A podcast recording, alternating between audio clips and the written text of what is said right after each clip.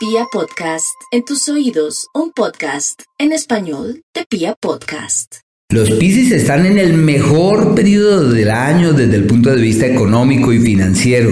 Las propuestas que llegan tienen futuro. Lo que hay que hacer es mejor hacerlo de una vez. Así que cambio de trabajo, posibilidades de inversión, de multiplicar el dinero y de tomar como las riendas de ese norte económico con el alma. Muy bueno ese ciclo. Obvio, la primera quincena para sanear, para solucionar deudas del pasado y luego de eso para caminar en la certidumbre que todo saldrá perfectamente. Desde el día 5 Venus entra en su signo, entra en Pisces, así que su magia y su encanto sobre el sexo opuesto se evidencia y sale a la luz como un referente favorable, creativo y amable para encontrar sendas de felicidad, de bienestar, porque ese es el astro de la fortuna menor.